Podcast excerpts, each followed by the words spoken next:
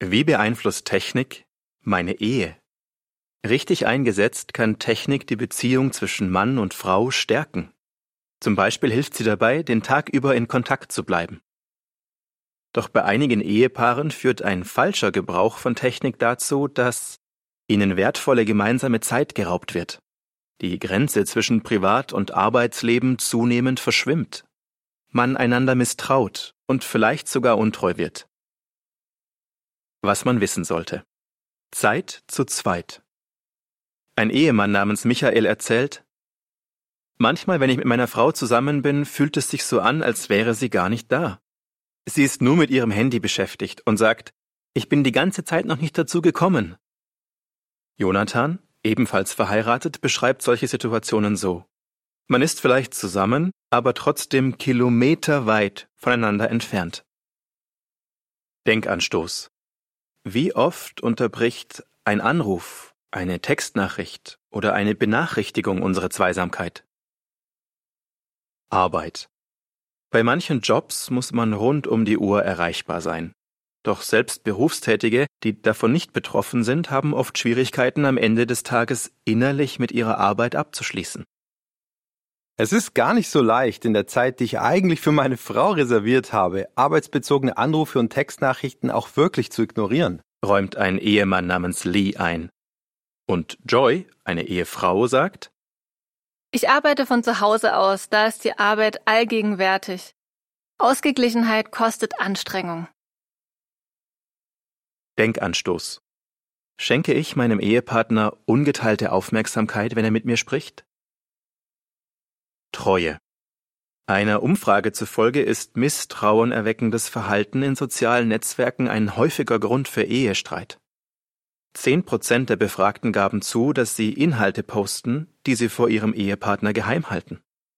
Nicht umsonst wurden soziale Medien schon als Beziehungskiller oder als Angebot zum Seitensprung per Internet beschrieben.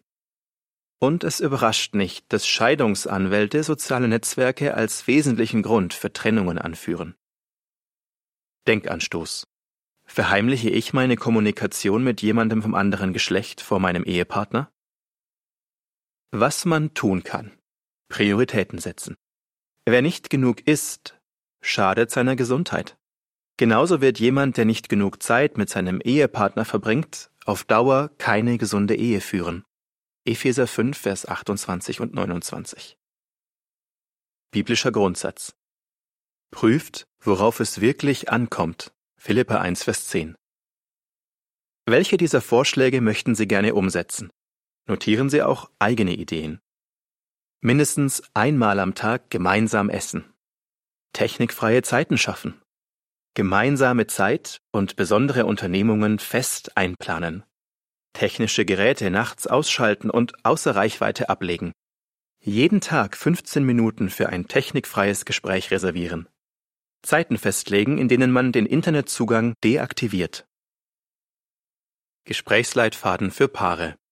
Die folgenden Fragen könnte zunächst jeder für sich selbst durchgehen. Anschließend können Sie Ihre Antworten miteinander besprechen. Wie kann ich Technik so einsetzen, dass unsere Ehe davon profitiert?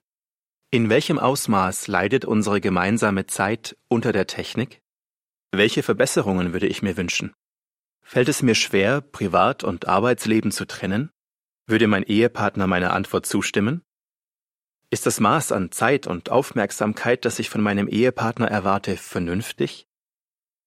Biblischer Grundsatz.